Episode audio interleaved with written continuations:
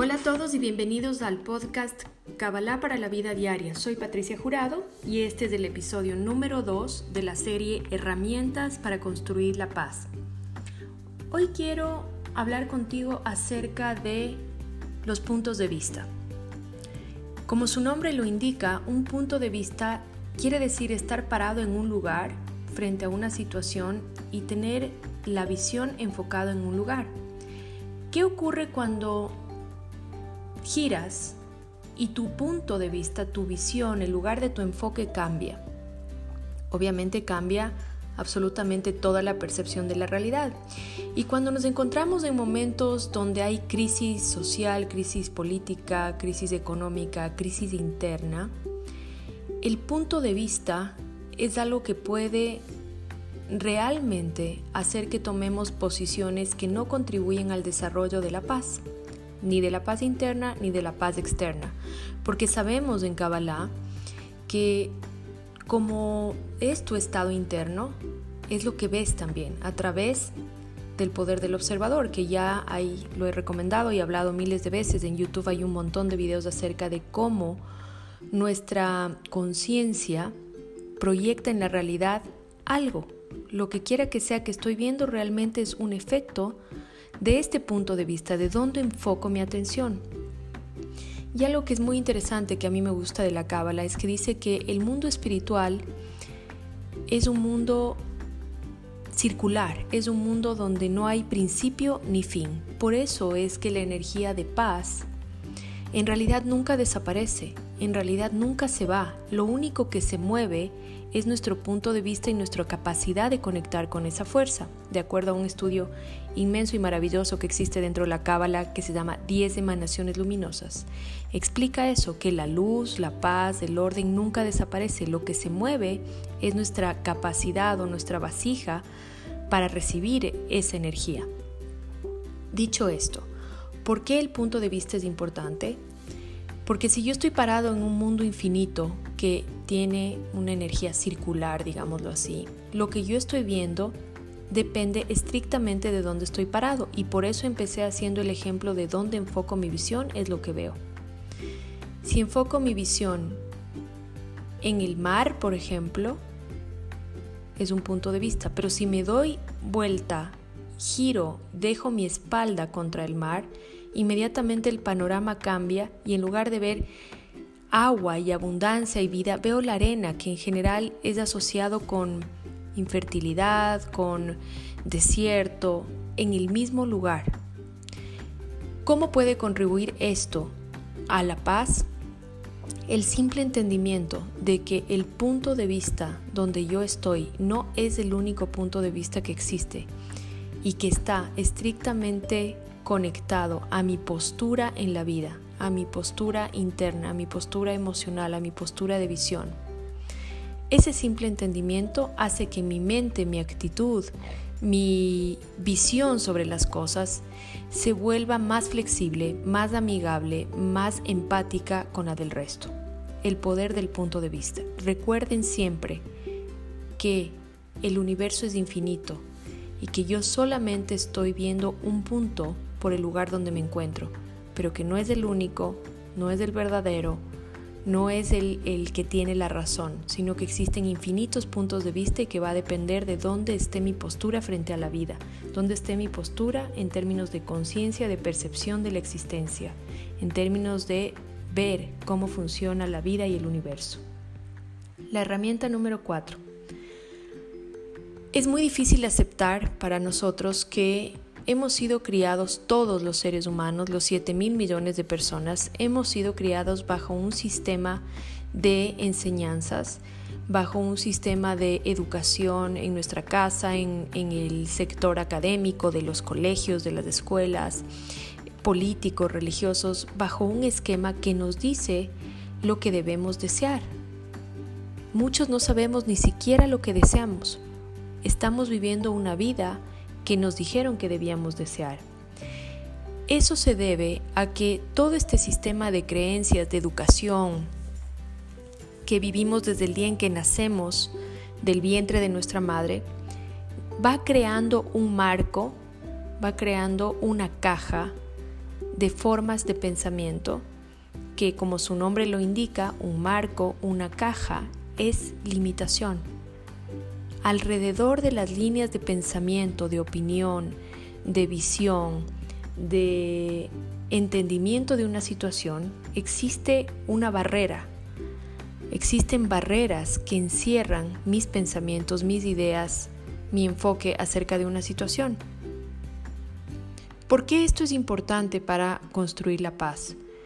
Porque ese reconocimiento y esa aceptación hace también que esté más predispuesto a escuchar a otro, a salir de este límite, de esta barrera que me ha sido, digamos, sugerida por mi entorno a lo largo de toda mi vida, por el lugar donde me desenvolví a lo largo de toda mi existencia. Me dijeron cómo debía pensar, cómo tenía que actuar, qué era lo correcto y qué no era lo incorrecto. Y esto no es un llamado a la anarquía ni a la falta de apreciación o al desamor por todo lo maravilloso que hemos recibido. Muy por el contrario.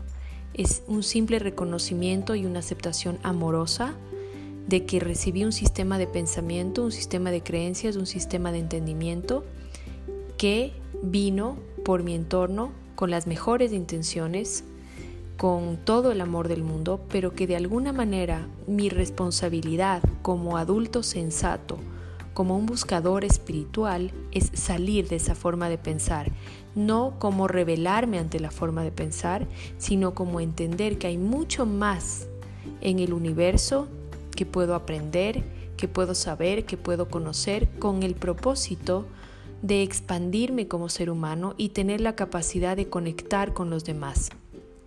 Tener la capacidad de, lo que se dice comúnmente, ponerme en los zapatos del otro, para de esta manera ir cerrando los espacios que generan dolor, sufrimiento, porque el, inicio del desajuste en la fuerza de la paz es que alguien esté sintiendo que otra persona o que un grupo de personas está invadiendo su espacio o está alterando de alguna manera su bienestar. En ese momento empieza a generarse una apertura espiritual que hace que la paz se mueva, se vaya, digámoslo así, del mundo físico, de lo que vemos con los cinco sentidos, porque ya dije en el inicio de este podcast que la paz, la luz, el orden no se va a ningún lado, lo que se mueve es nuestra percepción.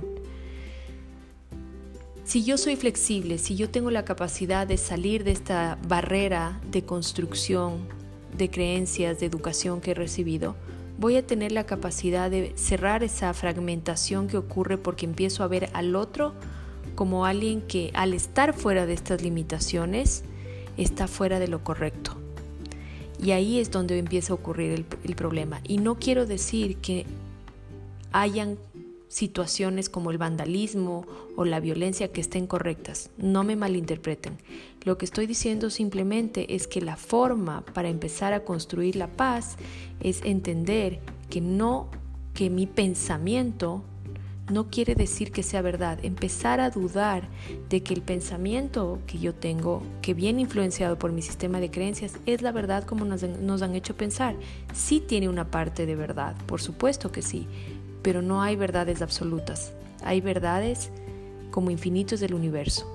Salir de la forma limitada de pensar, reconocerlo y saber que hay otras personas que pueden tener también una forma de pensar diferente, pero que no quiere decir que estén equivocadas, ayuda a cerrar la fragmentación, nos ayuda a mantenernos unidos y el momento en que nos sentimos unidos, que estamos bajo un mismo propósito, bajo una misma caminando hacia un mismo destino de una misma manera, el orden y la paz otra vez vuelve a aparecer en nuestra perspectiva de la vida. Espero haberme explicado y por favor si tienen preguntas o consultas, ya saben que siempre me pueden escribir a mi, a mi teléfono, a mi correo, a mis redes sociales. Y no crean nada de lo que digo, por favor empiecen a probar esta nueva forma de pensar. Hasta la siguiente entrega.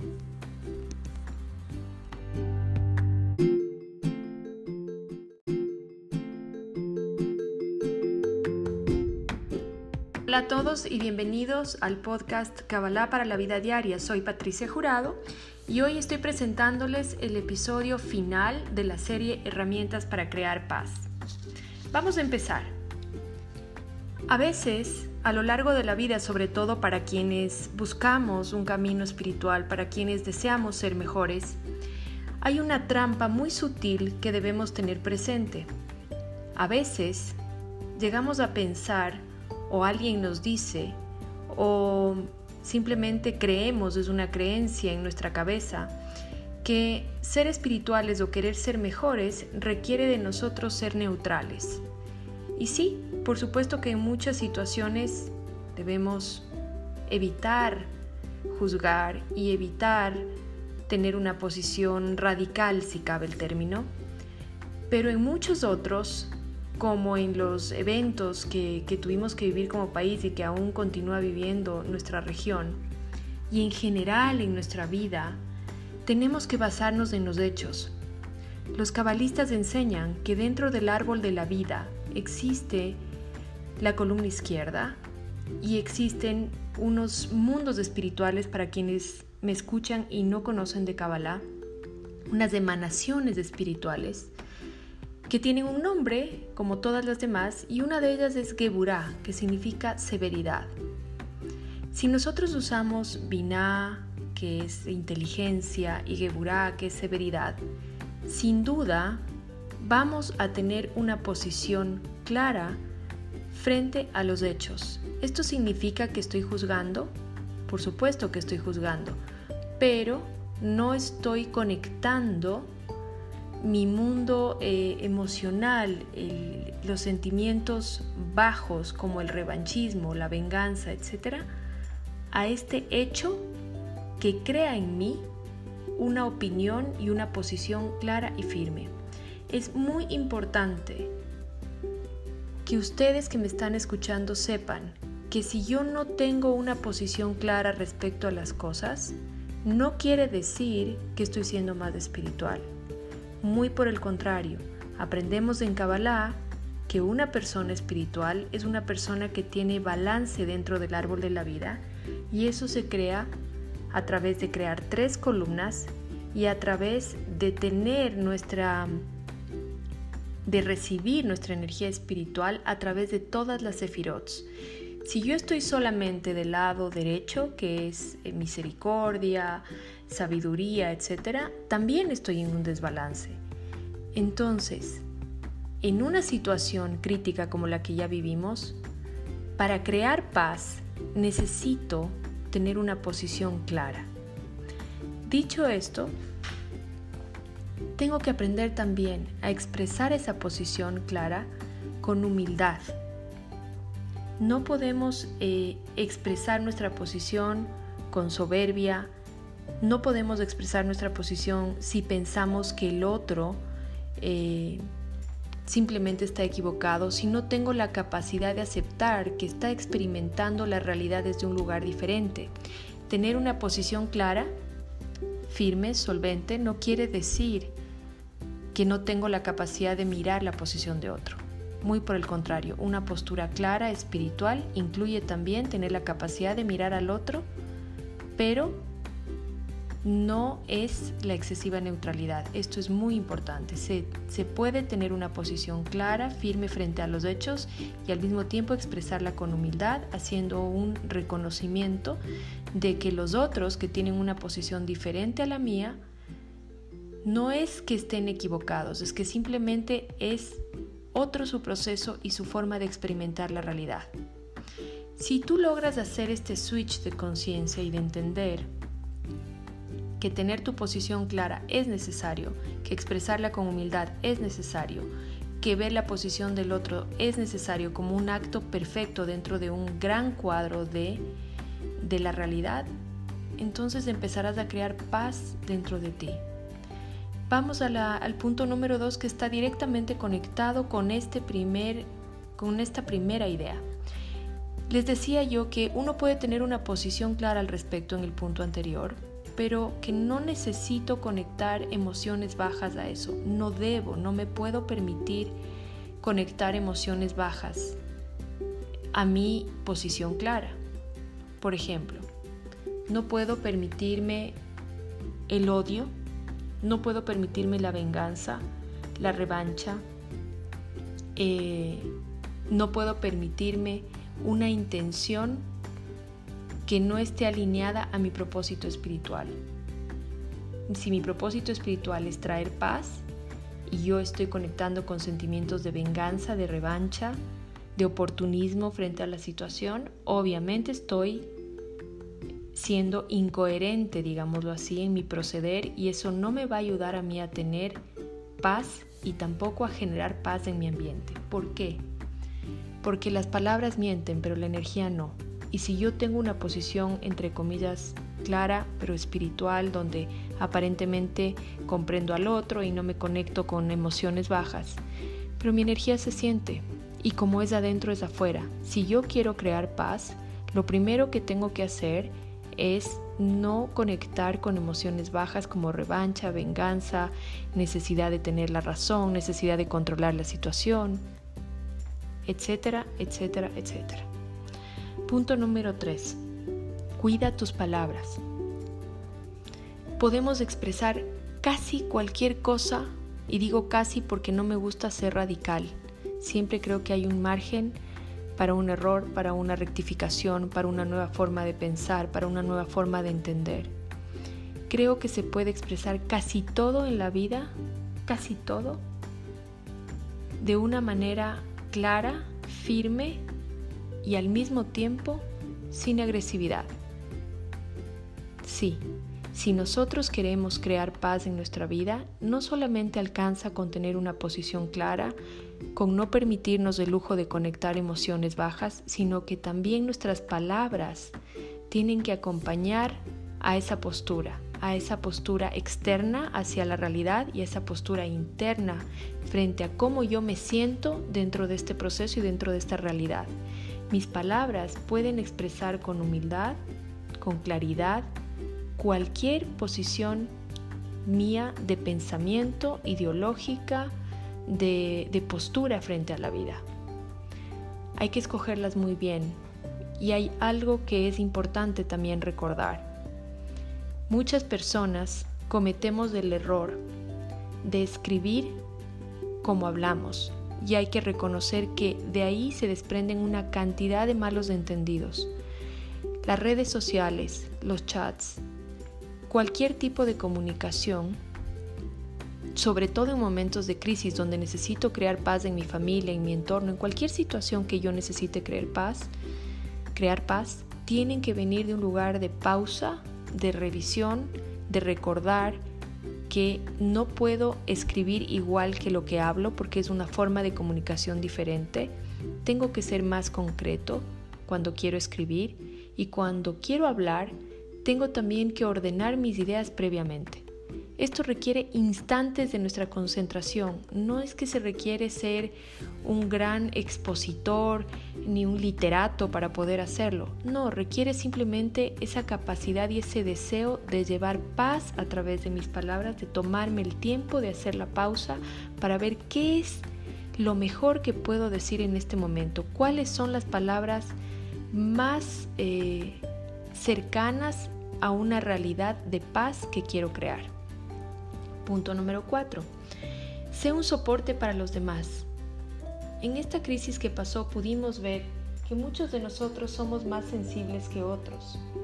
Hay gente que no, no tiene una, una capacidad de resistir los eventos igual a la nuestra y está bien y no es que ellos son débiles y nosotros somos fuertes no se trata de eso se trata simplemente de una forma de experimentar la realidad diferente que está asociada a varias cosas a sus elementos internos en su carta astrológica como por ejemplo si es un elemento de fuego va a tener más eh, una respuesta más quizás de batalla de lucha si es un elemento de agua quizás va a tener una, una respuesta a los hechos más sensible, más de, de, lamentarse, de preocuparse, pero no quiere decir que ninguno esté bien o mal o que uno es fuerte y el otro es débil. No se trata de eso.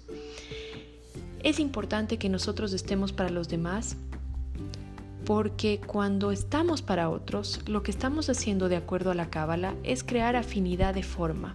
¿Afinidad de forma con qué? Con esta fuente universal a la cual eh, que es la cual nos da vida y existencia todo lo material. No es Dios, Es esa primera fuerza que emana de Dios y que en la Kabbalah se le llama luz. Si yo estoy para otros, si yo estoy siendo sensible a las necesidades de otros, estoy creando afinidad de forma con la luz que uno de sus atributos es la paz. Estar para otros, escuchar a otros, servir a otros cuando estoy deseando construir paz en mi vida, en mi familia, en mi ciudad, en mi entorno, es esencial para lograrlo. Es lo que nos une, lo que nos conecta y lo que nos devuelve el amor y la sensación de unidad a todos. Como siempre, por favor no me crean, pruébenlo. Y si es que les gustó y sienten que es útil, por favor compártanlo. Share knowledge. Nos vemos, si Dios quiere, en enero. Voy a hacer una pausa en este tiempo para conectar con mi familia, con mis amigos, con la alegría de estas fechas. Voy a salir fuera del país, así que estaré retomando este podcast, si Dios quiere, en el mes de enero del 2020. Que tengan un gran inicio de año. Aprovechen para estar con sus familias, con sus amigos.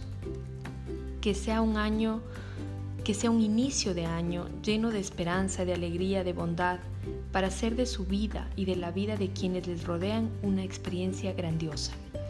Nos vemos pronto. Gracias.